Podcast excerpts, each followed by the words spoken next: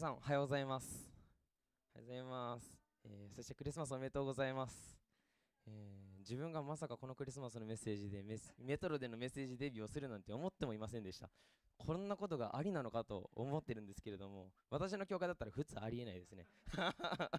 はい本当にこの8ヶ月ですねメトロに来てから本当に皆さんの祈りと励ましに支えられてここまで自分も来ることができました。そしてえー今日はですねこのその感謝も込めてですね神様が今日皆さんに語りたいこと私に語りたいことをですね、えーこのところから語らせていただけたらと思います、えー目の前のスクリーンも出てますけども今日のメッセージタイトルは神様のなされた見業神様のなされた見業について、え見ていくことができたらなと思います、え聖書といえば聖書に書かれてあるクリスマスの御言葉といえばこの箇所と思う箇所って皆さんの中にもあると思います。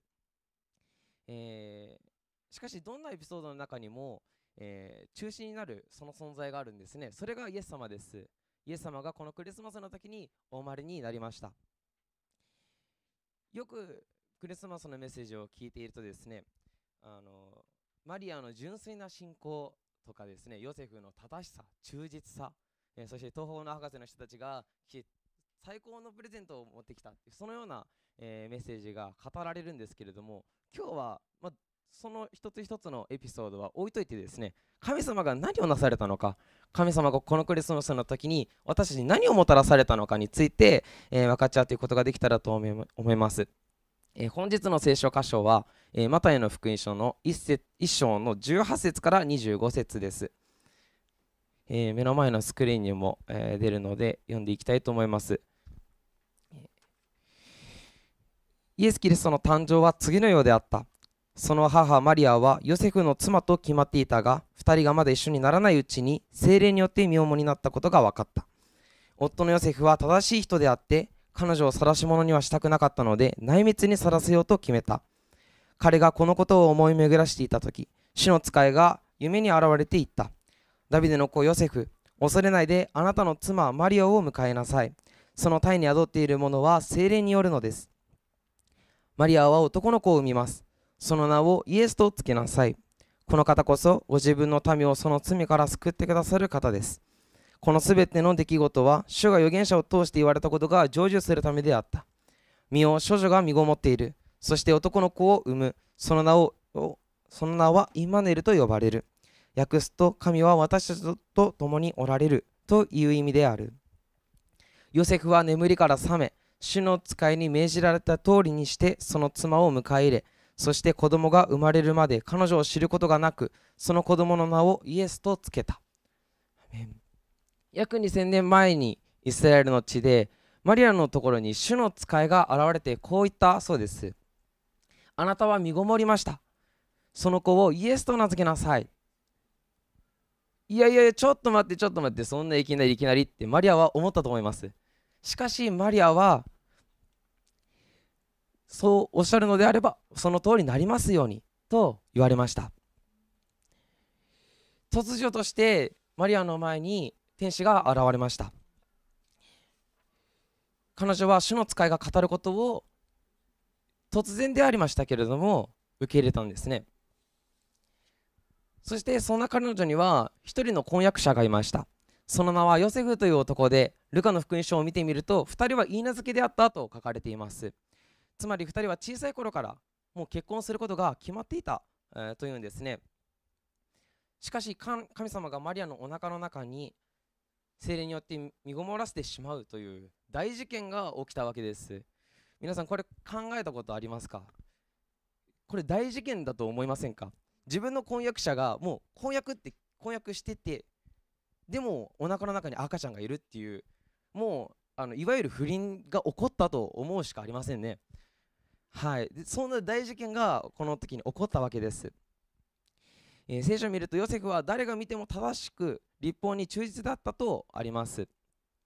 そんな彼彼が、えー彼でさえも考えもしなかったことがこの時起こったわけでした。しかしヨセフにも天使が現れたわけです。夢の中でヨセフにこう語りかけました、えーマリアを妻として迎えなさい。マリアの中の中にいる赤ちゃんは精霊によって与えられました。この方こそご自分の民をその罪から救ってくださる方です。えいやいやちょっと待って待って。本当にそんなこと起こったん？マリヨセフもそう思ったと思います。しかし彼も私は信じます。そのように答えたのでした。彼はこのマリアが身ごもっているこの瞬間心の中に絶望や葛藤また悩みそのようなものを抱えていました。しかしこの天使が現れたその瞬間にですね彼のこの心の葛藤悩みは晴れそれ以上に神様の介入があったことに感謝してそしてマリアを迎えそして結婚しベツレヘムでイエス様を産んだのでした。このクリスマスの出来事は2人にとっても突然の出来事だったに違いありません。またこの世界にとってもまた当時のイスラエルにあっても突然の出来事にでありました。しかし実はこの、えー、出来事は多くの預言者を通してはるか昔に、えー、予言をされていました。三箇所にはこのように書かれてます、えー、ベツレヘムよベツレヘムエフラテよあなたはユダの氏族の中で最も小さいものだがあなたのうちから私のためにイスラエルの支配者になる者が出る。その出ることは出ることは昔から永遠の昔からの定めである。この予言の通りにですねイエス様はいろんな形でベツレヘムで生まれることが決まりました。そして生まれたんですね。そして今日私たちが読んだマタイの福音書の中にはイザヤ書の中に書かれている予言が成就したと書かれています。22節23節をもう一度読みます。このすべての出来事は主が預言者を通して言われたことが成就するためであった。見よ少女が身ごもっている。そして男の子を産む。その名はイマネルと呼ばれる。訳すと神は私たちと共におられる。という意味である。預言者を通して語られそして成就したこと。それは少女が身ごもり男の子が生まれるということでした。少女から男の子が生まれる。先ほども言われました。いわゆる不倫が起こったと思うような出来事が起こったんですね。今日はですねこのところにこの神様の奇跡に目を留めていきたいと思います。これは決してあ起こり得ること起こり決してあり得ることではありません、えー、性行為をしないで赤ちゃんが生まれるということですからもう不可能なんですね。しかし神様は少女から男の子を生まれるとされました。そしてこれを一つの印とされたとイザヤ書には書かれているんですね。イザヤ書の方も読みたいと思います。それゆえ主自らあなた方に一つの印を与えられる。身を少女が身ごもっている。そして男の子を産み産みその名をイマネルと呼ばれる。ここに主自ら一つの印を与えられると書いてあります。この一つの印こそが少女から生まれるというこの処女降誕のことでした。今回私はですね改めてこの処女降誕ってどういったものかと考えてのですねもうめちゃくちゃいろいろ考えたんですね。しかしもう普通に考える僕もあのですね今年の4月結婚したので赤ちゃんが生まれるっていうことはですねあどういうことかっていうことを身近に感じてるわけです。その中でああありえないなって思ったんですね。こんな常識的には考えられないことがこの時起こったんだと。しかも神様はこれを一つの印としてこの地上に与えたんだっていうことですね。すごくびっくりしたんですね。神様も正直もうバカでしょって思うようなことですね。私からしたらですよ。あのそうとは言ってません。そうとも書かれてません。けど僕の心の中では神様こんなこと本当にやるのかと、えー、思うように、えー、思ったんですね。やりすぎなんじゃないかなと。思ったんですけれども、えー、しかし神様はこのことをなされました。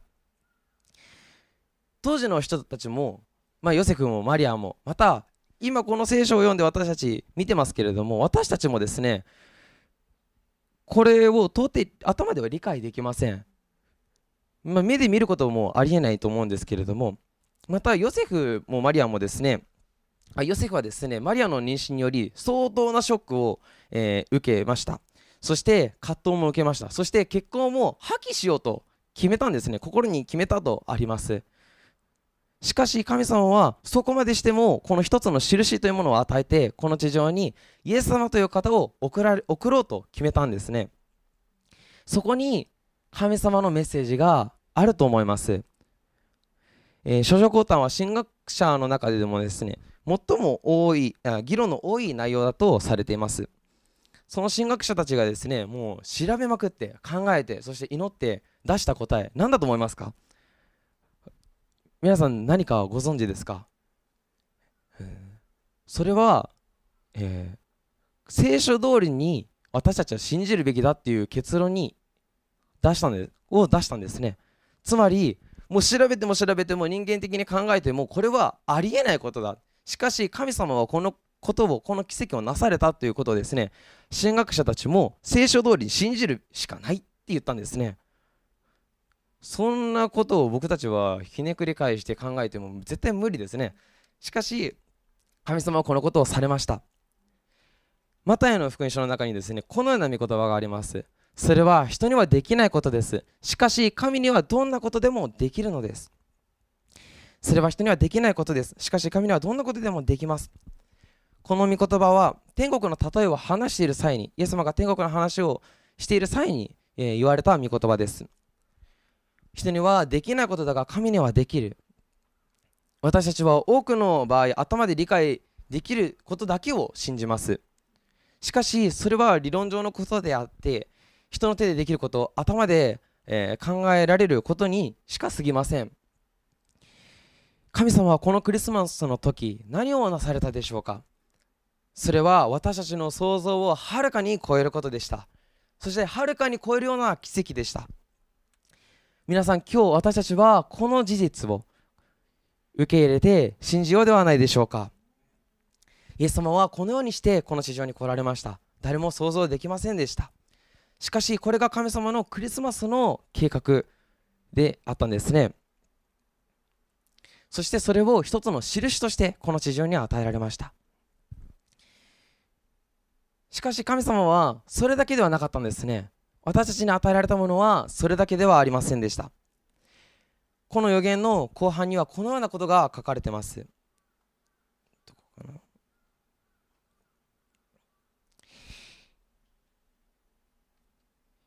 えー、その名はインマネルと呼ばれると書いてあるんですね。これ23節の後半です。その名はインマネルと呼ばれる。続けて補足でこのようなことが書かれてます。訳すと神は私と共におられる。という意味である。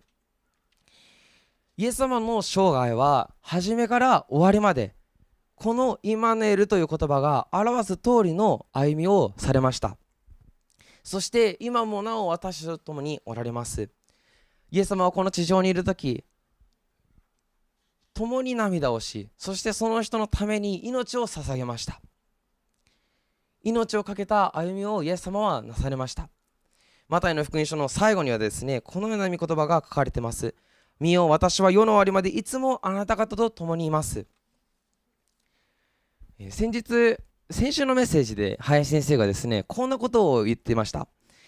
自分が救われた時のことを説明できない。っていう一フレーズを言ったんですね。皆さんは覚えてるかどうかわからないんですけれどもまあ、ちょっとどの流れで言ったか覚えてないんですけれども私は この言葉を聞いてすごく腑に落ちたんですね。あ証しをされてた時でした。まあ自分の証しをされてた時に、まあ、その話をされたんですけれども自分はその一フレーズが「アーメン!」って思ったんですね。それは自分もその出来事自分の身にもその出来事が起こったからでした。神様のなさることが素晴らしすぎて自分のことでは表しきることができない。そのようにずっと自分も思ってたんですね。でも、まあ、そんなこと言ってもどうやってじゃあ伝えるんだ？ずっと思ってたんですね。しかしもう言葉に表しきることができないって言っちゃえばいいんだってですね。すごく思ってですね。あの言っちゃおうとその時思ったんですね、えー、まあ、少し自分の証しをさせていただけたらなななと思うんですけれども自分はクリスチャンホームで、えー、生まれ育ちました。そして、まあ、小学校の時から、まあ、サッカーをやっていたのでまあクリスチャンホームと言いながらも教会にはあまり通わ通うことがありませんでした。しかしそうは言ってもですね、まあ、イエス様の存在を否定しているわけでもなくむしろ信じていたので小学校5年生の時に、まあ、洗礼は一応受けたんですね。しかし中学生のある時にですね、まあ、自分が通っていたサッカーサッカーチームの中で、ま、起きた問題を機に自分はどんどんどんどんと自分を閉じ込めて自分を隠して自分のこの心を閉ざすようになっていきました。そして自分はあることを決めました。それは誰のことも頼らないってことでした。まあ当時自分はですねあのサッカーチームに入るときセレクションが普通あるんですけれどもまあ普通の家族だったらあの親が電話して親がサインしてでそれであのファックスで送ってでそれでやっとセレクションに行けてそれでセレクション合格したら晴れてサッカーチームに入れる。ってあるんですけれどもあの僕はですね全部自分でやれって言われてですね電話もファックスも全部超えて自分で書いてやってまあその時からですねもう自立をすごくずっと求められてたので親に頼るってことを自分はしてこなかったんですね。でそんな中でこの事件がこの問題が起こったのでもう自分は誰のことも誰に誰の誰のことも頼ることはないとそう自分の心に決めてですね歩み始めました。しかしですね一人で生きるって相当大変でした。この苦しみをこの悲しさをこの寂しさをどう表したらいいのかどこに持ってったらいいのか。そのようにですねこの思いが、ね、どんどんどんどん大きくなっていき自分は結果的に生きる意味が分からなくなっていきました。えそんなある日サッカーからの帰り道にこの思いをどうしても我慢できなくこの思いがどうしても我慢できなくなってしまった時がありました。もう無理だ。自分は生きれないしどう生きたらいいかもわからない。しかしその思そう思った瞬間にですね一つの聖書の御言葉が自分の頭の中によぎりました。それがこの「身を私は世の終わりまでいつもあなた方と共にいます」という御言葉でした。その時にこう思いました。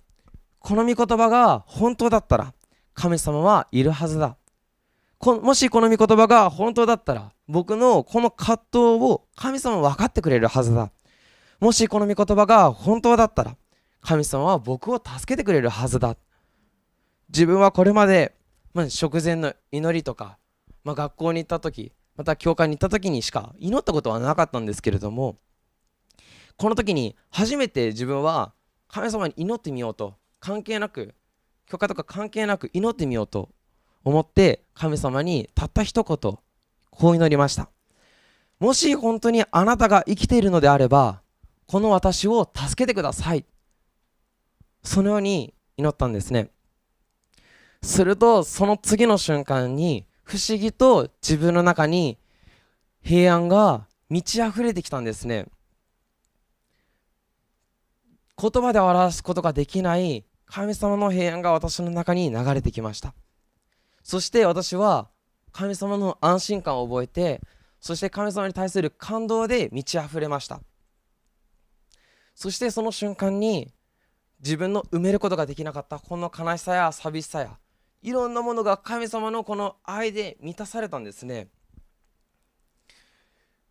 この時私は初めて神様は本当に生きているんだということを知りました。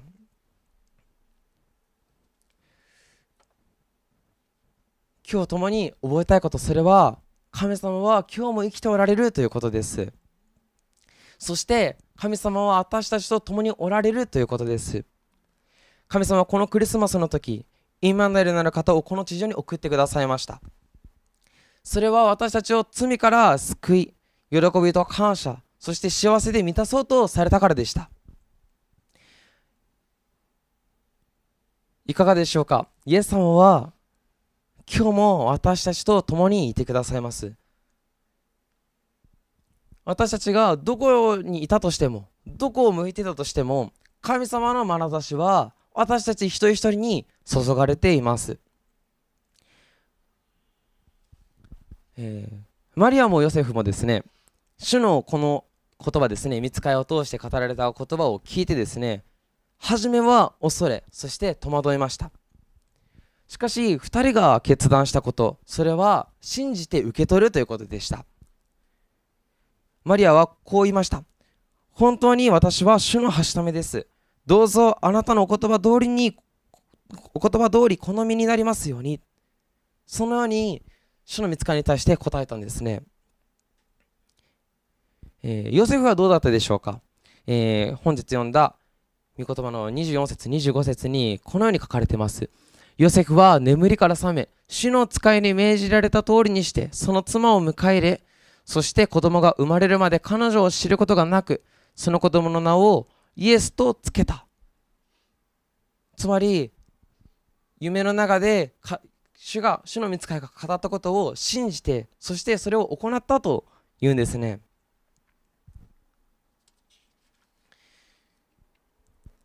今日私たちはこの聖書に書かれている通りにこのクリスマスの時に起こったことを、えー、信じていきたいと思います。そして受け取っていきたいと思います。イエス様がなされていたこなされたことは私たちの想像をはるかに超えることかもしれません。私たちの頭で理解することではないかもしれません。しかし神様がこのクリスマスの時2000年前に少女に少女を身ごもらせイエス様を生まれイエス様をこの地に送ったということをですね信じていきましょう。最後にですねこの予言が書かれたイザヤ書をもう一度見ていきたいと思います。それゆえ主自らあなた方に一つの印を与える与えられる身を少女が身ごもっているそして男の子を産みその名をイマヌエルと名付ける。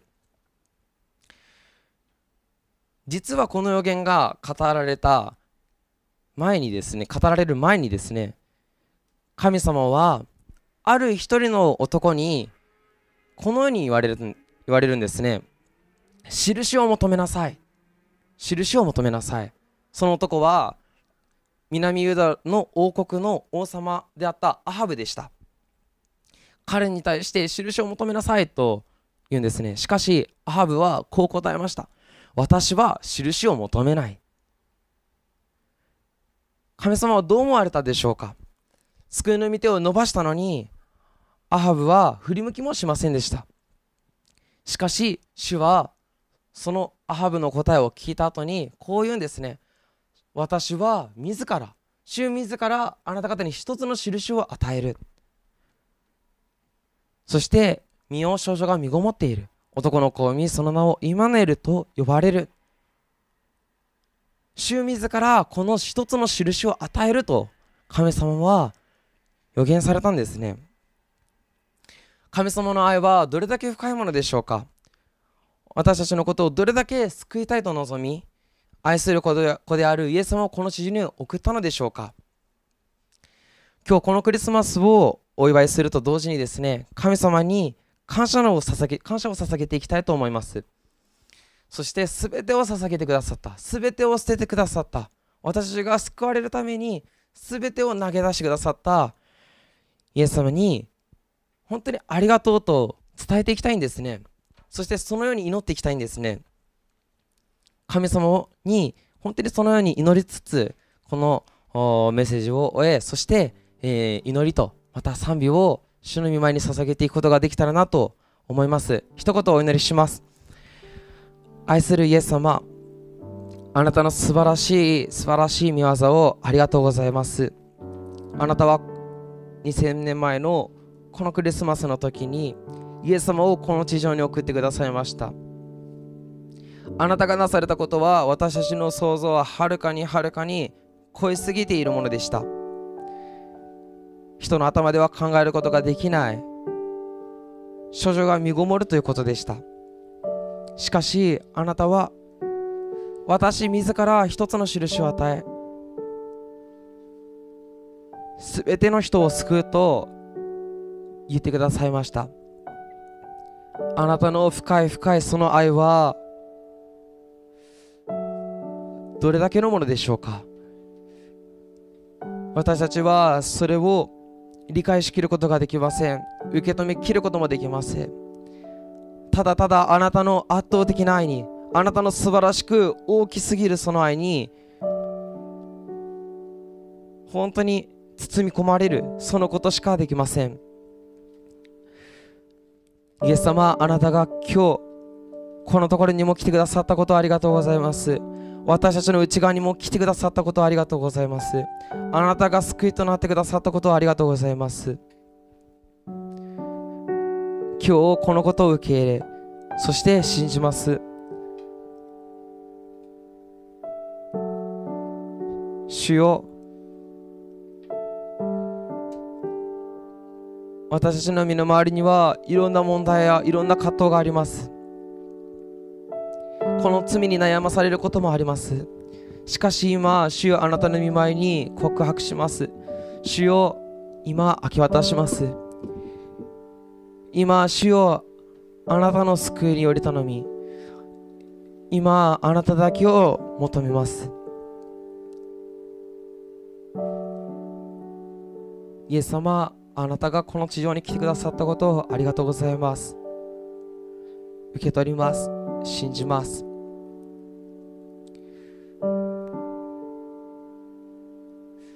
今祈りの途中ですけれどもそれぞれの言葉を持って神様に祈りを捧げていきましょう。